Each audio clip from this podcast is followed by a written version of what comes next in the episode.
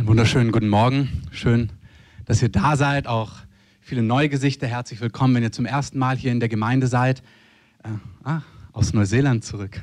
Äh, mit Jetlag. Auch an euch herzlich willkommen.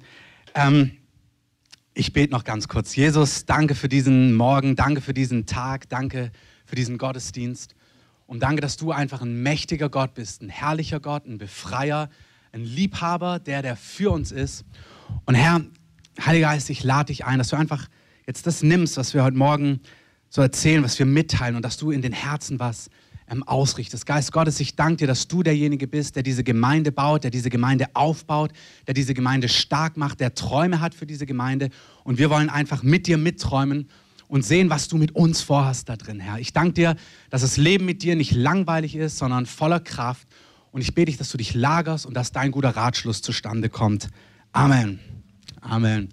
Ähm, es hat sich nicht verändert im neuen Jahr. Ihr dürft gerne Amen rufen, ihr dürft gerne ähm, klatschen, ihr dürft gerne begeistert sein von Gott. Da ist nichts falsch dran. Ähm, wir haben uns gedacht zum Anfang des Jahres, dass wir uns nochmal anschauen, welchen Traum eigentlich Gott mit uns als Gemeinde hat, was wir empfinden, was der Herzschlag der Kreativen ist. Und wir haben so eine Art Motto, ich finde Herzschlag ist fast besser, das Herzschlag Gottes für uns als Gemeinde. Und zusammengefasst haben wir das in diesem schönen Satz, dass wir auf der Grundlage von 24 Stunden Gebet Menschen finden, fördern und freisetzen wollen und den Himmel auf die Erde bringen wollen. Das hört sich doch gut an. Ähm, das ist alles biblisch, deswegen ist es auch alles gut. Und ich möchte einfach so ein paar Sachen dazu sagen, was das genau für uns bedeutet und kurz da durchgehen. Und zwar möchte ich beginnen mit diesem 24-Stunden-Gebet. Ähm, unser Ziel als Gemeinde ist es Menschen, ist es dich abhängig zu machen von Gott. Ich möchte, wir als Leitungsteam, wir als Gemeinde, die, die lange in der Gemeinde dabei sind, mein Ziel ist es, dass jeder Einzelne eine unglaublich enge Beziehung zu seinem Gott hat, eine persönliche Beziehung, dass du deinen Gott kennst, dass du hörst, wenn dein Gott zu dir spricht, dass du in Herausforderungen weißt, dass dein Gott da ist, dass es nicht so eine Theorie ist, sondern dass dein Herz durchdrungen ist von dieser Realität. Und wir haben draußen so ein graues Heft, das könnt ihr gerne euch mitnehmen. Wir haben für zwei Euro haben wir hingeschrieben, dann können wir die Unkosten decken. Wenn du die nicht hast oder die nicht geben möchtest, dann kannst du es auch einfach so mitnehmen. Ähm, aber da haben wir drin beschrieben, wenn du eine Beziehung aufbauen möchtest, dann braucht es Zeit. Und wenn ich an 24-Stunden-Gebet denke, wenn ich an ähm, das als Überbegriff nehme, als ersten Teil unseres Herzschlages als Gemeinde, dann ist es mir ein Anliegen, dass du in deinem Leben eine Regelmäßigkeit hast, wo du mit Gott connectest. Dass du was in dein Leben eingebaut hast, wo du Gott einfach triffst, wo du weißt, ey, ich begegne Gott auf eine regelmäßige Art und Weise. Meine Frau und ich, wir waren 2006 in Kansas City in dem International House of Prayer. Kann mal, könnt ihr mal zeigen, wer das kennt? Wer kennt das Gebetshaus in Kansas City? Okay, also die Hälfte. Für die andere Hälfte, das ist ein Gebetshaus, die seit 13 Jahren 24 Stunden am Tag durchbeten mit mehreren hundert fast, ich glaube, 1000 mit den Studenten, Vollzeit-Mitarbeitern. Und dort ist immer irgendjemand vorm Herrn, betet ihn an. Und als wir dort einen Monat waren und du in diese Dimension eintauchst, dass Menschen permanent vor Gott stehen, dass du permanent so in eine Atmosphäre von Anbetung reingehen kannst, da ist einfach in mir was entstanden. Und ich weiß noch, als ich 2006 zurückgekommen bin aus diesem Monat, wir sind 2007 nach Silvester zurückgekommen, da war irgendwas in mir entzündet, ein Hunger, dass ich gemerkt habe, ey, ich möchte Gott tiefer und besser kennenlernen. Wenn ihr wollt, könnt ihr mal aufschlagen, 2. Mose 33. So ein gutes Motto fürs neue Jahr. Nehmt gern eure Bibeln mit, schlagt die auf, wenn ihr wollt. 2. Mose 33. Da hat Mose ein Zelt aufgebaut, wo er Gott regelmäßig begegnet ist, das Zelt der Begegnung. Und wir lesen einfach mal kurz diesen Abschnitt. Mose nahm jeweils das Zelt und schlug es sich außerhalb des Lagers auf, fern vom Lager für sich, und nannte es Zelt der Begegnung. Und es geschah, jeder, der den Herrn suchte, ging zum Zelt der Begegnung außerhalb des Lagers hinaus. Hey, das ist eine herrliche Botschaft. Was wir gerade, was für ein Privileg, dass du und ich, dass wir Gott begegnen können. Der Gott, der Himmel und Erde gemacht hat, der, der die Quelle aller Weisheit ist, der, der alle Antworten hat, der, der dich liebt.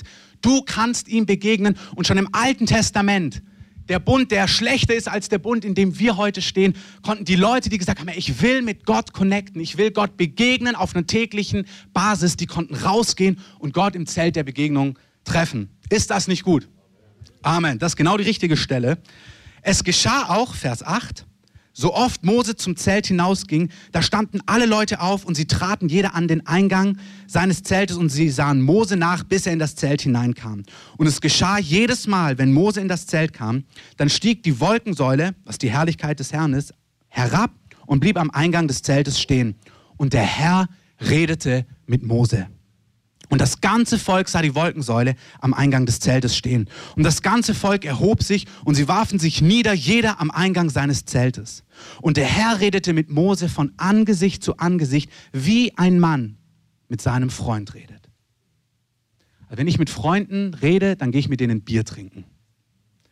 Das verbindet mich mit meinen Freunden. Also nicht immer, aber ich liebe es, mit Freunden abends wegzugehen und ein Bier zu trinken und dann fühle ich mich nah und dann reden wir einfach, was uns beschäftigt, was uns nah ist, was uns kümmert, was uns herausfordert, was das Leben so ist.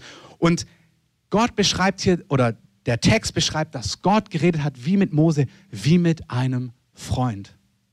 Gott ist dein König, Gott ist dein Papa, Gott ist dein Liebhaber, aber Gott will ein Freund sein, jemand, der wirklich Anteil nimmt an deinem Leben. Guck mal kurz dein Leben an, guck mal, was dich gerade beschäftigt, was dich herausfordert, was dich begeistert. Der Gott, der jetzt sieben Milliarden Kinder hat, so sagen die offiziellen Zählungen, plus minus, eher plus, der kennt dich und er ist ein Freund von dir und es kümmert ihn, was dich kümmert. Er redet mit Mose wie mit einem Freund. Dann kehrte er Mose ins Lager zurück und sein Diener, der Diener von Mose, Josua, aber der Sohn des Nun, ein junger Mann, der wich nicht aus dem Inneren des Zeltes. Das ist dieser Josua, der Diener von Mose, der hat es gesehen, der hat gesehen, was Mose mit Gott erlebt und es hat ihn so hungrig gemacht, dass er jedes Mal in dem Zelt drin geblieben ist. Ich möchte euch mal kurz was schmackhaft machen. Es gibt eine Gemeinde, wir haben viel hier schon erzählt, in Redding, California. Bethel Church heißt diese Gemeinde dort. Und was dort abgeht seit November ist, dass wenn sie anbeten, wenn sie einfach sich auf den Herrn konzentrieren, wenn sie einfach dem Herrn die Ehre geben, dass im Gottesdienst zum Teil manchmal, ich glaube jetzt fünf oder sechs Mal, mitten im Gottesdienst, kommt in den Raum eine Wolke hinein. Es kommt einfach eine Wolke, du kannst es dir bei iBethel TV anschauen. Und in dieser Wolke regnet dann manchmal, kommt so wie Goldstaub. Und wenn du dir das anschaust, was die Leute machen, ist, was du hier stehst, ohne dass ein Lobpreiser vorne ist, ohne dass jemand da ist und Lobpreis anleitet, fängt die ganze Gemeinde an, Gott anzubeten, weil sie spüren, weil du spürst in dieser Atmosphäre, hey, Gott kommt in diesen Raum. Und das Ganze ist ihnen passiert, als sie in Indien einen missionarischen Einsatz gemacht haben, in einem Stadion. Plötzlich kam in, ins Stadion diese Wolke hinein und dann haben sie die Leprakranken, ähm, die schon richtige Hautfetzen gefehlt haben, in diese Wolke hineingestellt. Und als die Leute nach einer halben Stunde, als die Wolke weggegangen ist, waren die Leute komplett geheilt an ihren Körpern. Das ist fantastisch. Hey, unser Gott ist nicht distanziert, unser Gott will nicht weit weg sein, unser Gott möchte, dass wir ihn erleben. Und er ist wirklich mehr als das, was wir bisher kennen. Und Mose und Josua, das ist der alte Bund. Und wenn du im Korintherbrief nachliest, dann erklärt Paulus, hey, das ist der alte Bund, dort haben sie Herrlichkeit erlebt. Das war zum Teil so herrlich, dass Mose eine Decke auf sein Angesicht getan hat. Aber das, was sie erlebt haben, das ist der alte Bund, das ist wie der schlechtere Bund. Das ist verglichen, wenn du früher mit Modem ins Internet gegangen bist und heute kannst du mit DSL, Highspeed, ich weiß nicht, was es alles abgibt. Das sind die Dimensionen, das ist der alte Bund, was du erlebt hast hat, kennt noch jemand so ein altes Modem? Und dann hast du ewig gewartet und nichts ist passiert. Und heute gehst du mit deinem Smartphone irgendwo und es läuft einfach. So vergleicht er, es sind zwei verschiedene Realitäten und wir, wir sind im neuen Bund, wir dürfen eine ganz andere Realität mit Gott erleben. Und er lädt ein, jeder, der will, kann in dieses Zelt hineinkommen. Unsere Vision, unser Herzschlag als Gemeinde ist nicht, dass du eine Beziehung zu Gott über deine Nachbarin hast oder eine Beziehung zu Gott über deinen Ehemann oder eine Beziehung zu Gott durch deine Ehefrau oder durch deine Oma oder durch die Gemeinde oder durch den Pastor oder durch den Hauskirchenleiter, sondern dass dein Herz engstens connected ist mit Gott. Amen. Dass du brennst, dass du ihn kennst, dass du geborgen bist in den Herausforderungen, die es in dieser Welt einfach gibt, dass du weißt, er ist da und zwar genau für dich. Das Zweite, was 24-Stunden-Gebet angeht, ähm, ist, dass David eine Realität aufgebaut hat, wo sie 24 Stunden am Tag Gebet aufgerichtet haben in ihrer Region. Sie hatten Musiker und Sänger und sie haben Jahr für Jahr, Tag für Tag, auch an Weihnachten, auch am Geburtstag und auch wenn es hitzefrei gab, angebetet und sie standen vor dem Herrn. Und die Frucht dieser 24 Stunden währenden Anbetung war, dass die ganze Region unter einen Segen kam, unter geistliche Durchbrüche kam. Ich möchte es mal heute ausdrücken und dass es leicht wurde, in dieser Region Gott zu finden. Lukas 18, wenn ihr es euch notieren wollt, heißt es, wenn ihr Tag und Nacht zu mir ruft, dann wird der Herr schnell euer Recht ausführen.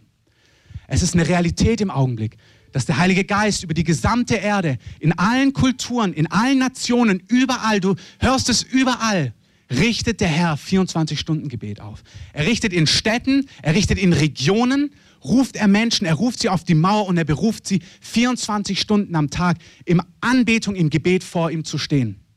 Nur eine Bibelstelle, 2. Chroniker 20, könnt ihr gerne aufschreiben und zu Hause nachlesen. Da ist König Joschafat. Und es ist dort eine Situation von, von Kampf. Und das Alte Testament ist immer ein Schatten fürs Neue Testament. Wir stehen auch in einem Kampf, nicht gegen Menschen, sondern gegen geistige Mächte. Es gibt Dinge, die es schwer machen, zum Teil in unserer Stadt diese Durchbrüche zu erleben, nach denen wir uns alle sehen. Es gibt zum Teil Bollwerke und Hindernisse in dieser Stadt, dass Menschen es nicht leicht ist, durchzubrechen zu Jesus und ähm, Erfahrungen mit ihm zu machen. Hey, was glaubt ihr, die Gemeinden zum Beispiel in China und im Iran, da hast du Aufbrüche, du hast Aufbrüche und viele Menschen kommen zum Glauben. Die Gemeinden dort sind betende Gemeinden. Das ist nicht was, wo wir uns jetzt zwingen müssen. Es gibt einen Geist des Gebets, den Gott ausgegossen hat über diesen Gemeinden. In Korea treffen sich die Pastoren regelmäßig, morgen für morgen um 5 Uhr und sie beten zusammen für ihre Gegend. Und es ist ein leichtes dort, dass Menschen zum Glauben kommen hey, wir dürfen die Kraft des Gebets nicht unterschätzen. Wirklich. Wir sind so als Westliche daran engagiert zu machen, zu ackern, zu tun, noch einen Hebel im Natürlichen zu stellen. Da ist nichts falsch dran an Fleiß, an Exzellenz. Aber die entscheidenden Dinge, die geschehen im Gebet. Das ist in den Teilen, wo Gott wirkt, wo Gott Aufbrüche hat, da geschieht es durch Gebet. Und Gott gießt einen Hunger aus über Gebet, über die ganze Erde. Auch über die westliche Kirche, die hier nicht wirklich am Brennen ist. Das hat überhaupt nichts mit, hey, wir müssen mehr beten und Leistung zu tun. Bitte hör nicht auf diesem Ohr. Das ist nicht, was ich sage. Aber Gott gießt eine Gnade aus. Er befähigt uns. Er gibt einen Hunger in unsere Mitte. Ich habe letztens von jemand gehört, der gesagt hat, er hätte nie gedacht, wir haben eine Person jetzt bei unserem Frühgebet, die fast jeden Morgen da ist und sie hat gesagt, von einem Jahr hätte sie ihr nicht sagen können, dass sie dreimal die Woche oder viermal die Woche um fünf oder um sechs da steht und betet. Aber Gott hat eine Gnade gegeben und es brennt in ihrem Herzen. Gott möchte eine Gnade austeilen. In der Situation in 2. Chroniker 20 betet Joschafat und in dieser geistlichen Herausforderung nehmen sie nicht ihre Schwerter, sondern sie fangen an, den Herrn anzubeten. Und während sie den Herrn anbeten, schlägt der Herr die Feinde.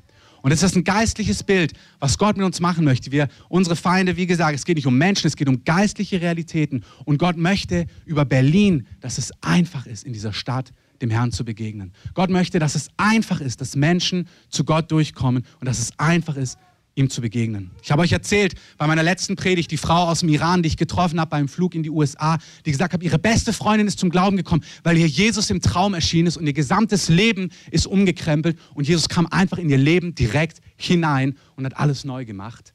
Gott richtet die Realität von 24 Stunden Gebet auch in unserer Stadt auf. Ich will nicht mehr dazu sagen.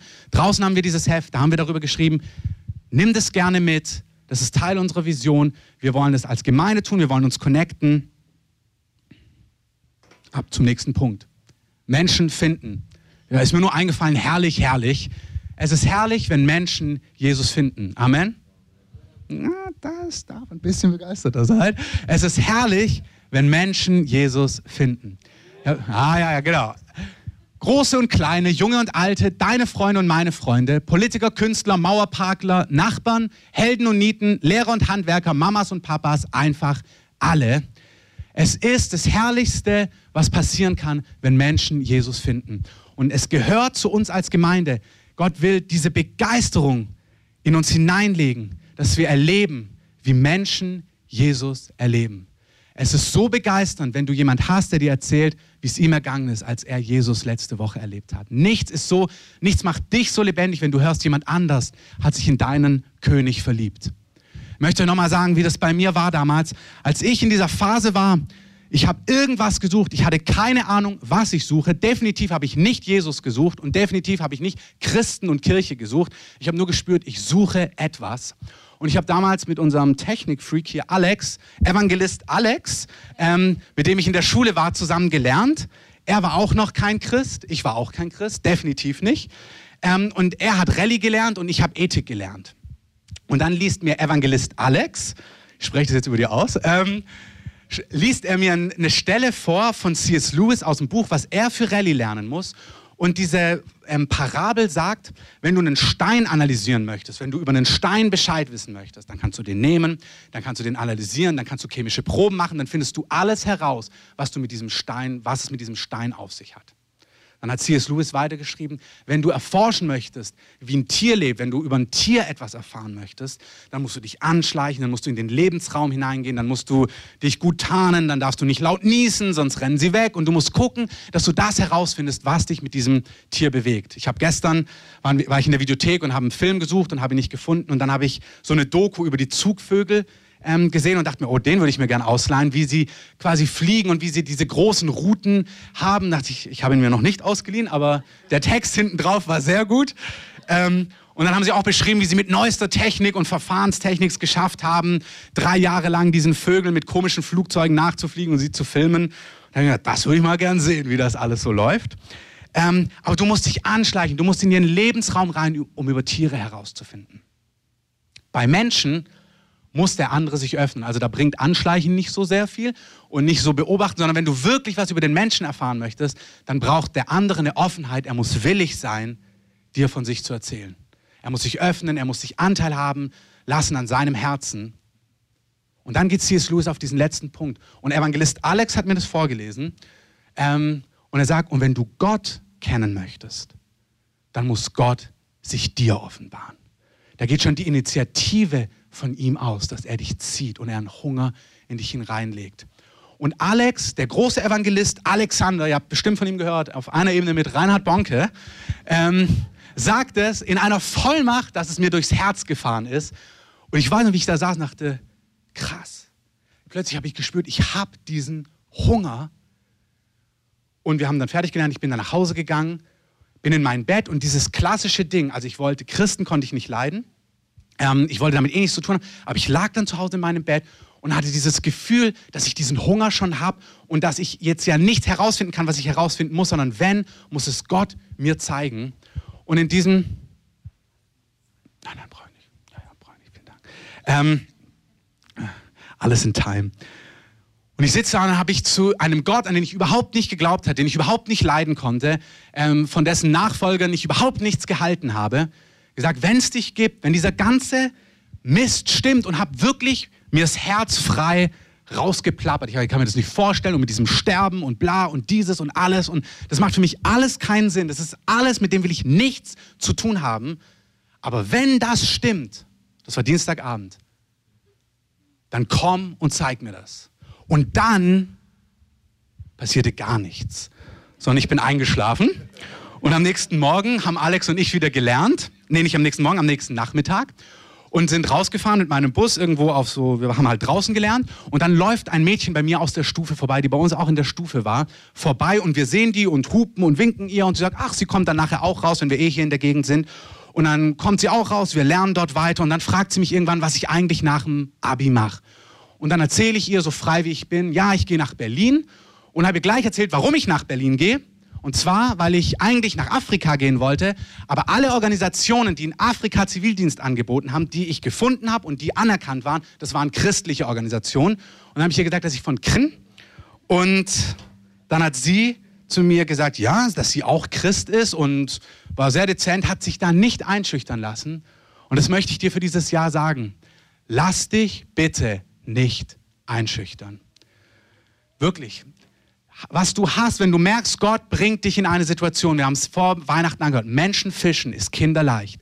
Es braucht einfach nur ein Quäntchen Mut manchmal. Wenn die Person Nein sagt, hast du überhaupt nichts vor. Aber stell dir mal vor, es ist die Person, die vorbereitet ist. Stell mal vor, dein Impuls ist, dass die Person ist wirklich ready und was es braucht, ist nur dein Mut, vielleicht eine Einladung auszusprechen, einen kleinen Satz, etwas, was du erlebt hast und das macht in dem Leben dieser Person einen Unterschied für immer. Stell mal vor, es ist wirklich, was verlierst du, wenn die Person sagt, nö, danke? Gar nichts. Du verlierst noch nicht mal was, wenn sie sagt, bist du komisch. Da verlierst du auch nichts. Du kannst eigentlich gar nichts verlieren. Ich saß im, jetzt in den Weihnachtsferien mit Miri in einem Restaurant und dann saß ein Mann gegenüber von mir und wir haben gegessen, lecker Pizza gegessen. Ähm, und dann sehe ich diesen Mann plötzlich und zwar wie, dass ich wusste, dass dieser Mann eine tiefe Suche in seinem Herzen hat. Und dann habe ich ihn so gesehen und dieses Gefühl, ich hatte ja nett darüber gepredigt, Menschen fischen ist leicht. Der Herr macht so, wenn du predigst, dann nimmt er dich auch selbst in die ähm, in Zugzwang, sagt, come on, dann mach jetzt mal auch, was du sagst. Und dann saß ich da und habe das so ignoriert, habe mich an der Pizza Salami gefreut, die schön scharf war, ähm, und sehe ihn und merke, wie dieser Drang in mir stärker wurde. Hey, Gib irgendwas weiter an die Person. Ich sage, ja, ich kann jetzt auch nicht aufstehen. Ich setze mich doch da jetzt auch nicht hin und sage, hallo, ich bin Christoph, ich wollte dir mal erzählen, Jesus ist, was du suchst, by the way. Und ich sage, okay, das kann ich jetzt nicht machen. Aber ich sage, Gott, kann ich irgendetwas machen? Also irgendwas, wo ich zumindest jetzt nicht ganz das ignoriere, was ich gerade empfinde. Und hatte den Impuls, dass ich sage, ey, schreib ihm zumindest einen Zettel, wo du was Nettes draufschreibst und gib ihm einen Kontakt von der Gemeinde da in der Gegend, dass er sich das einfach nur die Homepage angucken kann. Und ich merke, okay, das kann ich machen. Ich hatte nicht die Freiheit, ihn jetzt anzusprechen, aber ich habe gemerkt, ich kann diesen Impuls auch nicht ignorieren.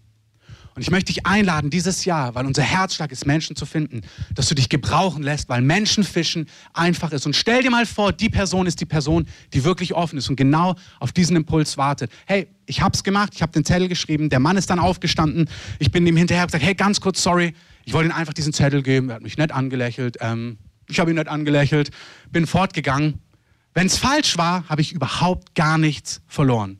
Gar nichts. Wenn es der Herr war, verändert es vielleicht sein Leben. Als dieses Mädchen mutig, wie sie war, dem Christoph, der ihr so klar gesagt hat, wie blöd er Christen findet, ähm, gesagt hat, dass sie ja selber Christin ist und sie mich gerne mal am Sonntag in ihren Gottesdienst einlädt, ähm, habe ich mir gedacht, okay, ich weiß auch nicht warum, ich komme mal mit. Ich habe das nicht wirklich zusammengebracht mit meinem starken Erlebnis mit dem Evangelisten am Abend davor. Aber ich habe zugesagt für Sonntag. Ähm, sie hat sich das Herz ausgebetet die nächsten vier Tage. Ähm, und wir sind zusammen am Sonntag in diesem Gottesdienst und sie erzählt mir bis heute die Geschichte, wenn wir darüber reden, dass ich hier im Auto gesteckt habe, dass ich nur mit Fausthöflichkeit, dass ich damit nichts zu tun haben möchte, dass mich Christen überhaupt nicht interessieren, aber dass ich einfach mal mir das anschauen möchte. Lauf in diesen Gottesdienst rein und es ist nicht der Gottesdienst, es sind auch nicht die hippen Leute, die dort waren. Es war nicht die tolle Sound, das tolle Sound-Equipment, es war nicht die super Light-Show, es war nicht die tolle Beamer-Präsentation, es war nicht der exzellente Kaffee. Alles nicht falsch. Aber ich stand in diesem Raum und Gottes Kraft war da.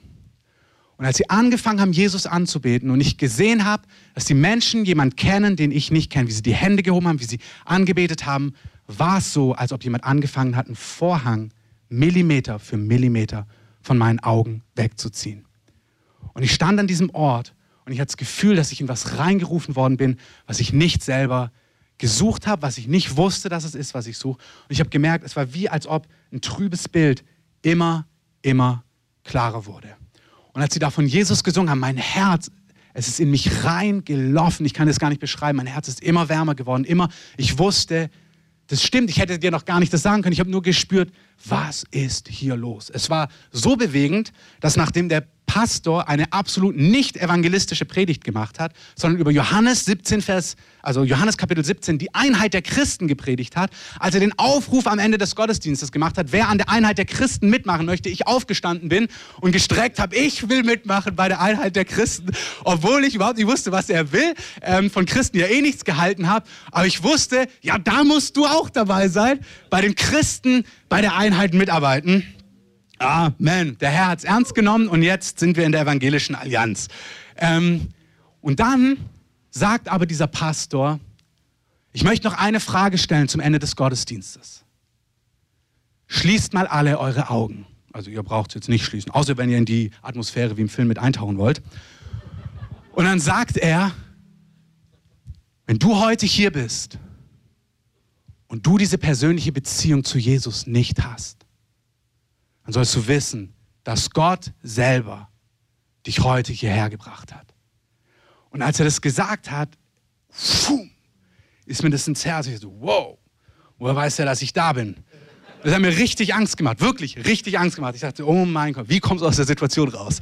Ähm, versink im Sessel. Und gleichzeitig hat es mich zutiefst, ich habe angefangen zu heulen. Ich dachte, was, Gott hat dafür gesorgt, dass ich heute hier bin? Also ich habe das gespürt, dass er mich meint. Ich wusste, hat Gott wirklich dafür gesorgt, also nicht das Mädchen, nicht der Evangelist, sondern Gott hat organisiert, dass ich heute Morgen hier sitze, weil er möchte, dass ich ihn kennenlerne?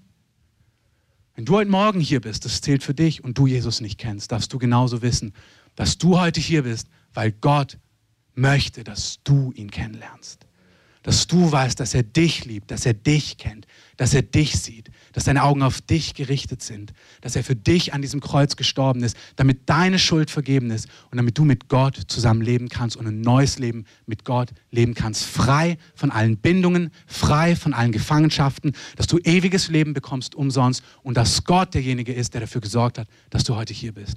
Nicht der, der dich vielleicht eingeladen hat, nicht der Nachbar, nicht deine Mama, nicht deine Tochter, wie auch immer du hier gelandet bist. Gott wollte dich hier haben. Er sagte, wenn du das bist, dann streck deine Hand aus. Und meine Hand ist nach oben und ich konnte nur noch heulen. Und dann ging es weiter, das machen wir hier nicht, aber dort war es so, hey, wenn ihr die Hand gestreckt habt, ähm, ich dachte, das war schon mutig, dann hat er gesagt, dann kommt mal jetzt nach vorne. Dann habe ich gesagt, Mist. Ähm, äh, äh, hoffentlich hat mich keiner gesehen, aber da bin ich da nach vorne gegangen und ich konnte nicht außer weinen und weinen. Und dann standen wir da vorne, 10, 20 Leute, viele haben geweint. Und dann hat er gesagt, betet mir einfach nach. Und dann haben wir gebetet, Jesus, ich glaube dir, dass du am Kreuz für meine Schuld gestorben bist.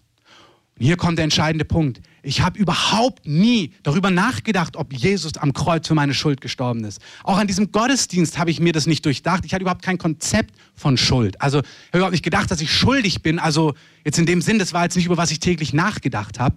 Aber als ich da saß, als ich das gebetet habe, wusste ich, das stimmt. Es heißt im Römerbrief, wer im Herzen glaubt. Und ich wusste in dem Augenblick, wo ich das bete, das stimmt.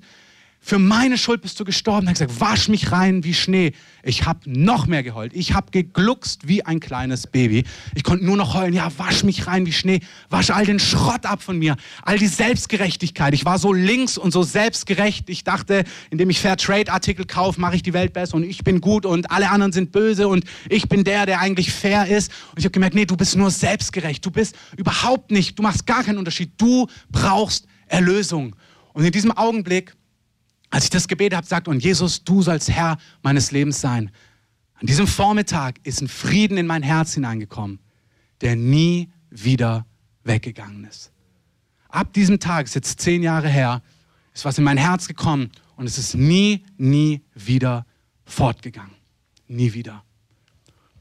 Menschen zu finden, das liegt nicht an dir oder an mir. Lasst uns einfach dieses Jahr nehmen und sagen, Herr, wenn es dein Herzschlag ist, das, da wollen wir mitarbeiten. Lasst uns mutig sein in Situationen, die er uns gibt. Lass uns das Quäntchen Mut haben, das, was du kannst. Du musst ja nichts tun, was du nicht kannst. Aber vielleicht den Tick, du hättest keinen Zettel geschrieben, schreib ihn doch diesmal. Oder wenn es dein Kollege ist, der Rückenschmerzen hat, du merkst, oh, du spürst, eigentlich könntest du jetzt beten. Bet doch mal dieses Mal. Lad ihn doch ein, gib doch, erzähl doch, was du hast. Und ein entscheidender Punkt auch für dieses Jahr. Ja, lad sie ein zum Kaffee trinken, lad sie ein zum Bowling, zum Volleyballspielen, ins Kino, was auch immer da organisch, wo ihr unterwegs seid, alles super. Aber lasst uns die Leute auch in Gottesdienst einladen. Nehmt Freunde, Verwandte mit hierher. Es ist nicht das Licht, der hippe Lobpreis, irgendwas, was sie überzeugen wird. Entweder Gott taucht auf und connectet mit ihnen oder Gott connectet nicht mit ihnen. Es ist wirklich so. Äh, wir wollen es hier nicht doof machen, aber weißt du, Gott ist hier du bist so hip, du bist so angenehm. Wenn die dich hier treffen, ey, dann gibt es kein Problem mehr.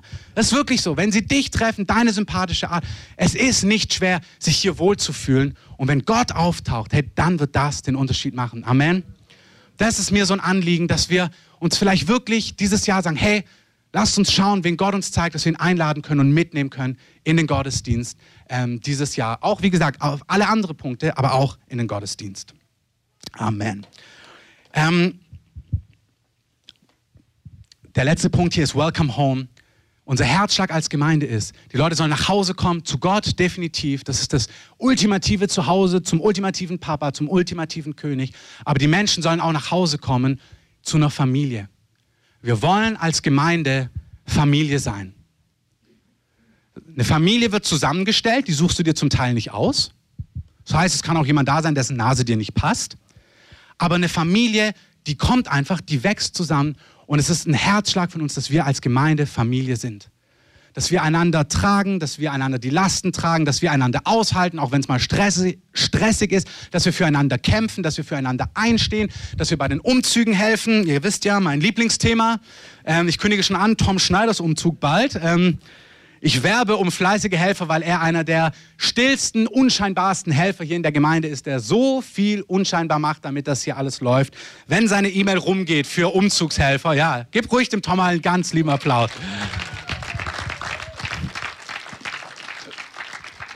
Wenn seine E-Mail rumgeht für Helfer, du bist gemeint und ich auch, ich weiß. Ähm, Lasst uns Familie sein. Deswegen haben wir die Hauskirchen, all diese Dinge. Es soll, dass wir zusammenstehen, dass wir einander halten. Ich fand es schön, als jetzt die Woche Gebetsanliegen rumgehen. Lasst uns beten für das, wo es Nöte gibt in unserer Mitte. Lasst uns Anteil haben am Leben. Lasst uns auch aushalten. Eine Familie muss sich auch mal aushalten, wenn sie gestresst ist voneinander. Und eine Familie bleibt zusammen, nicht weil sie perfekt ist, sondern weil sie gelernt hat, sich zu vergeben und sich wieder zu versöhnen, selbst wenn mal was schiefgelaufen ist. Amen. Den zweiten Punkt will ich gar nicht heute groß beleuchten. Beziehung mit Gott, 24 Stunden Gebet, Menschen finden, Menschen fördern. Alles, was wir in der Gemeinde tun, jeder Kurs, jede Struktur, die wir entwickeln, jeden Kurs, den wir anbieten, die Gottesdienste, die Hauskirche, die dienen nicht dem Selbstzweck. Unser Selbstzweck ist nicht, ein Event zu produzieren und uns an dem Event zu freuen. Da ist ja wieder rund gelaufen, dieses Event so. Sondern alles, was wir tun, machen wir zu einem bestimmten Zweck. Wir wollen, dass Menschen, die zu Gott gefunden haben, in die Fülle hineinkommen von dem, was Gott hat. Und das ist wirklich eine Prophetie, die wir als Gemeinde immer und immer wieder bekommen haben, dass wir als Gemeinde dazu beitragen sollen, dass Menschen in die Fülle von echtem, satten, diesseitigem Leben kommen sollen. Es ist fantastisch, dass wir im Himmel landen. Es ist fantastisch, dass wir ewiges Leben haben, dass wir mit Gott leben werden. Fantastisch, herrlich, herrlich, auch wie bei Finden. Aber es reicht nicht. Gott hat viel mehr. Also es würde reichen, aber Gott hat viel mehr. Gott sagt, nein, dein Leben hier, deine 40, 50, 60, 80, 100 Jahre, wie auch immer, dein Leben hier, das soll satt sein. Und zwar durch alle Bereiche hindurch, von deinem persönlichen Befinden. Du sollst in dieser Gemeinde, wenn Menschen ankommen oder wenn du schon länger hier in der Gemeinde bist oder wenn du Gast bist oder wenn du dazustoßen möchtest hier, die Gemeinde soll ein Ort sein, wo du heil wirst wo du gesund wirst, wo die Narben, die du hast, die Bollwerke, die dein Leben geschlagen hat, egal warum, die sollen heil werden hier. Die Kreative soll ein Haus sein, wo deine Wunden heilen dürfen. Wo du spürst, ich werde heil, ich werde frei. Dinge, die mich gelähmt haben, Dinge, die mich einengen, Dinge, die mir gesagt haben, ich kann das nicht, ich darf das nicht, ich krieg das nie hin, die sollen abfallen in unserer Mitte. Das ist, was Gott für dich hat. Du darfst hier du werden. Du sollst hier nicht der sein, der irgendjemand wollte, dass du bist, egal ob das die Gesellschaft, dein Papa, deine Mama, dein Ehepartner oder irgendeine Gemeinde ist. Du sollst der werden, den Gott sich erdacht hat, den Gott geplant hat, den Gott gesehen hat, als er dich gemacht hat. Bevor deine Tage waren, hat er alles gesehen und hat dich gewoben im Mutterleib. Und dieses Haus soll ein Ort sein, wo du du werden darfst, wo alle Stempel, die du auf dir hast, abfallen. Ich habe es wirklich empfunden bei der Vorbereitung, dass hier Menschen sind, Du bist hier heute als Gast oder schon regelmäßig da. Es gibt Stempel wie Botschaften, wer du bist, wie man dich sieht, wie man dich wahrnimmt, wie du dich selber wahrnimmst. Die sollen abgewaschen werden von dir. Du sollst erleben, dass Menschen dich mit neuen Augen sehen und dich nicht mehr so sehen, wie man dich immer gesehen hat. In unserer Gemeinde sollen Menschen heil und frei werden und wirklich die Person werden, die Gott sich gedacht hat. In unserer Gemeinde sollen Menschen stark im Geist werden. In unserer Gemeinde sollen Menschen in die Fülle von dem hineinkommen, was Gott für sie hat. Wie gesagt, im privaten Leben, ich will nicht zu sehr auf diesen Punkt rein, aber damit meine ich wirklich von deinem persönlichen Leben über deine, deine Ehe, über deine Beziehungen, über deinen Beruf. In allem dürfen wir Sattheit erwarten. Ein Punkt. Du kommst, du bist bei Gott, wenn du Ja gesagt hast zu ihm. Du darfst aber auch wirklich zugreifen. Wir sind nicht nur gerettet, sondern wir haben ein Erbe bekommen. Du darfst so viel nehmen, wie du möchtest. Du darfst in so vielen Bereichen, in so viele Dinge hineindrängen, wie du das Bedürfnis hast. Da, da drängt dich keiner zu, aber hey, das Leben mit Gott soll satt sein in allen Bereichen. Das ist stark im Geist, damit meine ich, dass in unserer Gemeinde Menschen in ihrem Potenzial, auch in ihrem geistlichen Potenzial wachsen sollen. Wir wollen erleben, unser Traum ist, der Herzschlag dieser Gemeinde, den Gott hat, ist, dass hier Menschen als Beispiel, Gott hat immer wieder gesprochen, es soll ein Haus sein, wo es leicht ist, auch körperliche Heilung zu erfahren. Seelische Heilung und körperliche Heilung. beides. Es soll ein Haus sein, wo Menschen hier geheilt werden, aber nicht, weil drei tolle irgendwelche Freaks hier immer für alle beten und dann werden sie gesund, sondern weil der ganze Leib zugerüstet ist und in den Dingen wandelt, in den Geistesgaben wandelt, in den geistlichen Dingen wandelt, weil es eine Einfachheit hier ist, von jemand Gebet zu empfangen und zu erleben, wie man gesund geworden ist. Wie es einfach ist, frei zu werden von Bindungen, von Festungen. Hey, es ist das Schönste, wenn du Menschen siehst, die kommen, die gebunden sind und du merkst, Gott befreit sie von Fesseln und sie sind nach einem Jahr nicht mehr die gleiche Person. Amen. Es begeistert mich am allermeisten, wenn ich mit euch, die ich seit längerem kenne, nach einem Jahr wieder schaue und merke, wow, was in diesem Jahr passiert ist in deinem und in meinem Leben. Das begeistert mich. Gott ist mit uns allen unterwegs und wir gehen von Freiheit zu Freiheit, von Herrlichkeit zu Herrlichkeit. Diese Gemeinde soll so ein Ort sein, wo das geschieht. Alle Kurse, alle Strukturen, alles, was wir anbieten, bieten wir genau aus diesem Grund an, dass Menschen in die Fülle von dem hineinkommen, was Gott für sie hat. Lasst mich einen Punkt sagen und dann kommen wir zu unserem letzten Punkt. Wir bieten ab 2. Februar, nächste Woche gibt es auch Flyer, unseren Multiplikatorenkurs an. Als Gemeinde sind wir so aufgestellt, dass wir Hauskirchen haben und den Sonntagsgottesdienst. Und donnerstags haben wir durchs Jahr immer ungefähr in einem 10-Wochen-Rhythmus, immer 10 Wochen Trainingsabende, wo wir ein Thema über 10 Wochen behandeln oder ein Kurs 10 Wochen läuft. Und jetzt ab 2. Februar geht es wieder los für 10 Wochen und zwar mit dem Kurs der Multiplikatoren. Das bedeutet, dieser Kurs ist für alle, die in diese Kernwerte, die wir als Gemeinde haben, tiefer hineintauchen wollen. Der ist nicht verpflichtend, aber wir wollen alle, die einfach jetzt Teil der Gemeinde geworden sind im letzten halben Jahr oder im letzten Jahr, oder wenn du merkst, du möchtest eigentlich Teil werden, einladen, an diesem Kurs teilzunehmen, Donnerstagabends ähm, für zehn Wochen und einfach in die DNA unserer Gemeinde einzutauchen, damit das, was Gott uns als Mandat gegeben hat, dass wir das gemeinsam tragen können. Also er ist nicht verpflichtend, aber ich möchte dich sehr herzlich einladen, wenn du Gemeindemitglied geworden bist im letzten Jahr oder darüber nachdenkst oder uns als Gemeinde und diese Werte besser kennenlernen möchtest, einfach diese zehn Wochen mitzumachen. Der Flyer kommt nächste Woche. Ich schreibe auch eine E-Mail rum. Gebt mir dann ein Feedback und meldet euch dafür an. Nicht mehr dazu. Letzter Punkt. Freisetzen. Es ist uns als Gemeinde ein Riesenanliegen, dass wir die Menschen in ihrer Berufung, in dem, was ihr Traum ist, was ihre Vision ist, freisetzen und äh, unterstützen, dass sie in das hineinkommen. Ähm, oh, ihr müsstet sie leider hochnehmen, weil sonst lenkt sie. Ähm, ich weiß, dass ein Kind immer die Aufmerksamkeit kriegt und ich teile sie jetzt nicht, weil es mein wichtigster Punkt ist. Ähm, sie kommt selber. Hallo. Ähm, der, diesen Punkt, den spüre ich. Zwei Schwerpunkte dieses Jahr. Es ist das Finden und es ist das Freisetzen. Nichts macht dich so lebendig, als wenn du weißt, für, für, für was dein Herz schlägt, was in dir brennt, was dein Anteil ist. Hör zu, Ganz egal, ob das was Geistliches ist oder ob du spürst, es ist mehr im säkularen Bereich. Wir bauen nicht nur Gemeinde, wir bauen Gottes Reich. Und Gottes Reich hört nicht an der Ende der Kreativen auf. Gottes Reich will in die Politik hinein, Gottes Reich will in die Medien hinein, Gottes Reich will in die, in die Geschäftswelt hinein, Gottes Reich will in die soziale Komponente rein, Gottes Reich will überall in jede Sphäre der Gesellschaft hinein. Amen.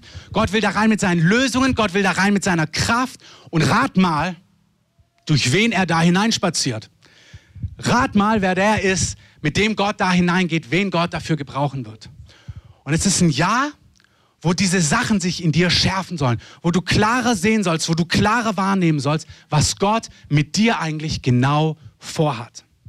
Wir haben das bei der Berufungskonferenz genommen, diese Bibelstelle. Ich möchte nur den Einstieg dazu nochmal nehmen. Schlagt auf, bitte. Nehemia 1, Vers 3. Das Volk Israel damals wurde ins Exil weggenommen und es gibt Berichte, was mit ihrem Heimatland los ist, wie es in Jerusalem aussieht. Das war ihre Vision, das war ihre Heimatstätte. Ihr Herz hat für dieses Land und für diese Stadt geschlagen, weil sie wussten, dort kommen die Verheißungen zustande, die Gott mit uns vorhat. Und Nehemia ist im Exil und es kommen Berichte über Israel, über Jerusalem. Und in Vers 3 hört man dann, sie sagten zu mir, die übriggebliebenen, die von den Gefangenen dort in der Provinz übrig geblieben sind, leben in großem Unglück und in Schmach. Und die Mauer von Jerusalem ist niedergerissen und seine Tore sind mit Feuer verbrannt. Vers 4. Und es geschah, als ich diese Worte hörte, da setzte ich mich hin, weinte und trauerte tagelang. Als Nehemia hört, was dort passiert ist, trauert er und ein Schmerz kommt auf ihn und er merkt, das bewegt mein Herz. Warum heulst du? Was ist der Grund, warum du, was dich in deinem Leben bewegt, wenn du merkst, wenn du davon hörst, dann kannst du anfangen zu heulen? Oder was ist auch umgekehrt? Was ist es, was hörst du, wo du merkst, du wirst begeistert, du denkst, wow, ich bin dabei. Ey, das begeistert mich. Was für eine geniale Idee. Warum heulst du und was begeistert dich? Was ist das, was Gott in dein Herz hineingegeben hat, was dich lebendig macht? Es begeistert mich, dass Tabea, einer aus unserer Mitte, hier ist, dass es ihre Gemeinde ist. Er sagt, das ist mein Zuhause. Ich will hier verbunden sein. Hierhin gehöre ich. Und sie spürt, sie ist vor Jahren gefunden worden. Sie wurde an verschiedenen Stellen gefördert und sie kommt zu einem Punkt, wo jedes Mal, wenn sie Kinder gesehen hat, wenn sie schwarze, kleine Kinder gesehen hat, die in bitterer Armut sind, ihr Herz heulen und feiern könnte wahrscheinlich zugleich. Heulen über den, wie es ihnen geht und feiern, dass sie merkt, wow, was für ein genialer Gedanke, mit solchen Leuten zusammenzuarbeiten. Und sie hat es in ihrem Herzen reifen lassen und wie Nehemia, was hat Nehemia gemacht? Es bewegt ihn und dann fängt er an, er heult, er trauert und dann heißt es, und er fing an zu beten und er fing an zu fasten und er hat seine Last, das, was ihn bewegt, angefangen vor Gott zu bewegen. Er hat gesagt, Gott, das kann doch nicht wahr sein, was dort in Jerusalem abgeht. Wo ist es, wo du etwas siehst, wo du spürst, hey, das kann doch so nicht weitergehen? Was ist es, was dein Herz lebendig macht, wo du merkst, hey, das hat was mit deinem Leben zu tun. Ich müsste hier Teil der Lösung sein. Das kann was Soziales sein, was wir jetzt gerade beschrieben haben mit Kindern in Afrika. Das kann was sein in der Gemeinde, dass du merkst, ey, ich liebe Gemeinschaft, ich liebe Grillen jeden Sonntag, habe ich das letzte Mal schon gesagt. Ich liebe dieses Beispiel. Und du merkst, wir müssten viel öfters alle zusammen grillen gehen. Es kann aber auch sein, dass in der Geschäftswelt ist, dass du merkst, ey, wenn ich, wenn ich Pioniere höre, wenn ich höre, wie Leute ein Business aufgebaut haben, dann wird was in mir lebendig. Ich möchte auch ein Business aufbauen. Ich möchte Geld machen. Ich möchte Geld verdienen, dass es uns gut geht als Familie und dass wir Geld freisetzen können für Gottes Königreich, damit wir Leute wie Tabea finanzieren können. Was ist es, was dich lebendig macht? Tabea ist an den Punkt gekommen, wo sie es bewegt hat vor Gott, wo sie gebetet hat dafür, wo sie Gott gefragt hat, was heißt das konkret? Was möchtest du von mir? Und dann hat Gott gesprochen. Und zwar eine Ansage, die sie erstmal überhaupt nicht einordnen konnte. Er hat gesagt, geh und mach einen Jüngerschaftskurs mit Jungen mit einer Mission in Amerika. Sie wollte weder, weil ich mich recht erinnere, noch nach Amerika jetzt unbedingt, noch wollte sie noch mal eine Art Jüngerschaftsschule machen, aber sie wollte unbedingt eine Antwort sein für das, was in ihrem Herzen gebrannt hat. Und ich möchte, dass du, das an, dass du dieses Jahr erkennst, was brennt in deinem Herzen. Was macht dich traurig oder was begeistert dich? Und dass du Gott vorlegst, Herr, wie sieht es aus? Wie kann ich Teil dieser Antwort werden? Was ist denn der Schritt, den ich gehen kann? Vielleicht begeistert dich der Schritt. Vielleicht ist der, der Schritt im ersten Augenblick, oh, das habe ich aber jetzt nicht gemeint damit. So. Also nach Amerika und dies und jenes, das wollte ich jetzt eigentlich gar nicht machen. Aber wir sehen genau bei Nehemia, er bebetet und er fängt an zu träumen. Und gerne lest euch diese Geschichte nochmal zu Hause durch. Er arbeitet ganz normal weiter. Hey, das ist keine Aufforderung, morgen alles fallen zu lassen und irgendwas zu starten, sondern geh mit Gott durch. Was ist die Vision? Wo bist du die Lösung? Wo bringst du die Antwort? Nehemiah macht es genauso. Er arbeitet täglich weiter als Mundschenk. Aber es kommt der Tag, wo sein König ihn anschaut. Er hat ihn jeden Tag gesehen. Aber plötzlich schaut er ihn an und sagt, hey, warum schaust du halt eigentlich so traurig aus? Was ist denn los mit dir? Und in dem Augenblick heißt es, kam der Schrecken Gottes auf Nehemiah, eine Kühnheit und er sagt, hey, wieso sollte ich nicht traurig sein, wenn meine Stadt verbrannt ist, wenn die Mauern von Jerusalem kaputt sind und aus dieser, er beschreibt, was los ist und dann kommt eine Kühnheit und er sagt, hey, Herr, kann ich dorthin gehen und diese Stadt aufbauen? Und der König ist berührt und sagt, okay, wie lange musst du weg sein? Er gibt ihm eine Anzahl, er gibt ihm ein paar Tage, er sagt, okay, und was brauchst du? Und Nehemiah lebt so in der Vision schon drin, dass er ihm genau sagen kann, das ist, was ich brauche, das ist, was es braucht. Und er kann losgehen und plötzlich ist der Tag da, wo er in seine Berufung hineingehen kann und einen Unterschied machen kann. Amen. Wenn ich an uns als Gemeinde denke, ich merke, es gibt Dinge, die Gott durch uns machen möchte, die wird er nicht durchs Leitungsteam machen die wird er durch dich machen. Die liegen auf deinem Herzen, die hat er dir gegeben, die brennen in dir und wir wollen von Herzen dich unterstützen. Wir wollen von Herzen hinter dir stehen. Wir wollen von Herzen das machen, was wir können. Ähm, schauen, wann ist der richtige Zeitpunkt, Geld dazugeben, was wir eben können, was uns möglich ist. Aber es brennt in deinem Herz. Ich merke, dass Gott eine riesige Last hat für die Kinder hier im Prenzlauer Berg. Wir haben so ein Potenzial für die Kids hier in diesem Kiez, für die Jugendlichen in diesem Kiez, für die Mauerparkler. Wenn ich die Jugendlichen sehe, dann träume ich von einem Jugendgottesdienst. Also es gibt Dinge, wo ich merke, Gott hat Sachen hier vorbereitet. Egal wo ich merke, Gott hat was vor mit uns als Gemeinde. Er will diese Stadt, dieses Land, diesen Kiez erreichen. Und er wird es durch uns machen. Und er hat dir etwas gegeben, was in dir brennt. Und ich möchte dich einladen, zu träumen und wenn du erkennst, was du hast, und damit beenden wir es, möchte ich dich einladen, in 2. Petrus deine Berufung festzumachen.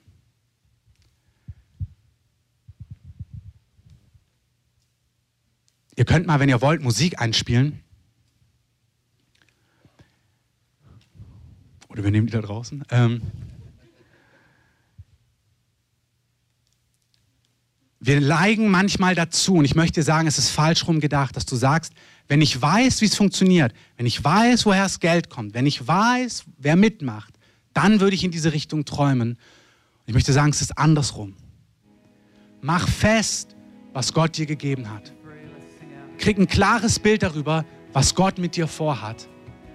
Und der, die Stelle im Petrusbrief, lest euch die gerne zu Hause durch.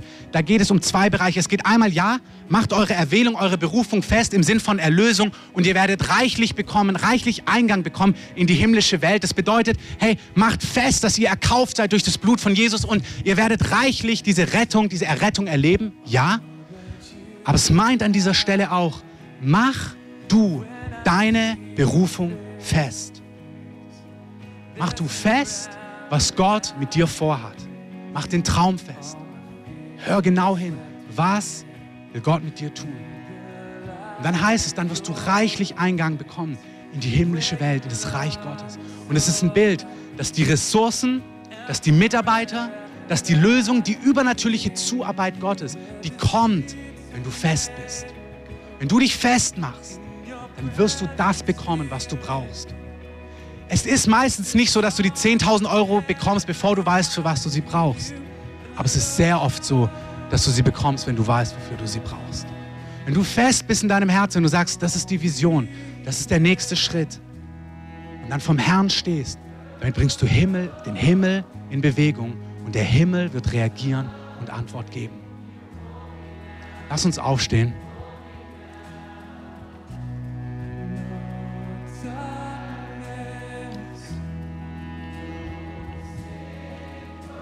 Könnt die Musik ein bisschen lauter machen.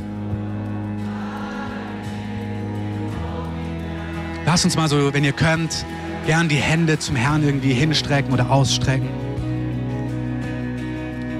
Herr, wir rühmen dich. Wir rühmen dich, dass du mit uns bist. Und dass du uns nicht irgendwie auf so ein Todeskommando schickst, wo eh hoffnungslos ist, wo wir wie allein sind und es eh scheitern muss, sondern du lädst ein zu mächtigen Abenteuern. Der, der Himmel und Erde gemacht hat, der Gott, der regiert. Unser Freund, unser Vater, unser Gott. Herr, du hast jedem von deinen Helden immer zugesprochen, fürchte dich nicht, ich bin mit dir. Herr, wir rühmen dich, dass du mit uns bist. Dass keiner von uns einsam ist. Dass keiner von uns alleine ist dass keiner von uns allein die Dinge packen muss. Nicht in seinem persönlichen Leben, nicht in seinen persönlichen Herausforderungen, aber auch nicht da, wo wir spüren, dass wir Teil sind, dein Reich in diese Welt hineinzubringen. Herr, unsere Vision ist, den Himmel auf die Erde zu bringen. Und da, wo wir die Träume, die Schwerpunkte, die Vision, die du uns gibst, anfangen auszuleben, da kommt der Himmel mit seinen Lösungen, mit seinen Antworten auf die Erde, Herr. Da kommt deine Liebe, dein Frieden, deine Gerechtigkeit auf die Erde. Das Reich Gottes ist Frieden, Freude und Gerechtigkeit. Das Gute, das Vollkommene und das Wohlgefällige. Herr, wenn Kinder in Afrika ernährt werden, dann wird dort Gerechtigkeit aufgerichtet und dein Reich bricht herein. Der Himmel kommt auf die Erde. Herr, ich bete, dass du uns zeigst, dass wir glauben können, dass es klar wird. Ich möchte sagen, in der Kraft wirklich des Heiligen Geistes, dass der Nebel in unseren Herzen verschwindet, der uns das Bild nicht klar sehen lässt, was Gott mit uns vorhat. Ich sage, du sollst ein klares Bild haben in dein Innerstes, wer du bist und was in dir lebt. Und du sollst den Traum, den du hast, träumen dürfen. Du sollst nicht die Stimmen hören, die sagen, geht nicht, funktioniert nicht, zu teuer, nicht möglich, falscher Zeitpunkt, nicht die richtigen Hintergründe, nicht die richtigen Partner, nicht die richtigen Gönner. Du sollst spüren, was Gott dir gegeben hat und du sollst neu wagen zu träumen und diesen Traum vom Herrn zu bewegen, wie Nehemia. Und das, der Zeitpunkt wird kommen, dass Gott die Tür öffnen wird und sagen wird, was brauchst du? Was brauchst du? Herr, wir danken dir, dass der Himmel alles hat, was wir benötigen. Herr, du hast alle Finanzen, du hast alle Mitarbeiter, du hast alle Mitträger, alle Freunde, die mitgehen, alle Partner, die mit dran glauben. Du hast alle Lösungen, alle Räume. Du hast alles, was wir brauchen.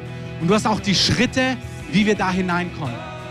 Herr, ich danke dir, dass du uns Schritte zeigst, wie wir da hineinkommen können. Dass wir nicht morgen alles canceln, sondern dass es Wege in das hineingibt. Und ich bete, dass der Geist der Weisheit kommt auf jeden Einzelnen und wir sehen, wie sehen konkrete Schritte aus für mich in diese Berufung hinein, in das, wo Gott mich zu freisetzen will. In der Gemeinde, durch die Gemeinde, außerhalb der Gemeinde, in der Geschäftswelt, in den Medien, in der Politik, wo auch immer Gott dich hinberuft. Herr, wir danken dir für diesen Gottesdienst heute Morgen. Wir legen deinen Namen auf uns, deinen Schutz auf uns, Herr. Ich segne euch wirklich mit der Liebe Gottes, mit der Gegenwart Gottes. Keiner von uns ist einsam, keiner von uns ist alleine, egal in welchem Bereich. Gott ist mit dir, Gott ist dein Freund. Ich segne dich, dass, dass du ihn spürst, dass er dich führt in den großen und den kleinen Dingen. Wenn du heute hier bist und du diese Beziehung nicht hast, ich lade dich ein, nach vorne zu kommen, hier vorne links. Wir, beten hier vorne ähm, gerne mit dir, auch wenn du eine Not hast, wenn dich irgendwas beschäftigt, wenn du Schmerzen hast. Wir beten für Heilung hier vorne. Gott möchte heilen heute Morgen. Wenn du chronische Sachen hast, komm gerne nach vorne. Es werden Leute hier sein, die für dich beten. Ansonsten wünsche ich euch eine ganz starke Woche. Nehmt gerne diese Broschüre mit, wenn ihr sie nicht habt. Sprecht Dunja an, wenn euch das mit der Gemeinde betrifft. Ähm, und bleibt gerne auch noch einen Augenblick sitzen in Gottes Gegenwart. Amen. Amen. Amen.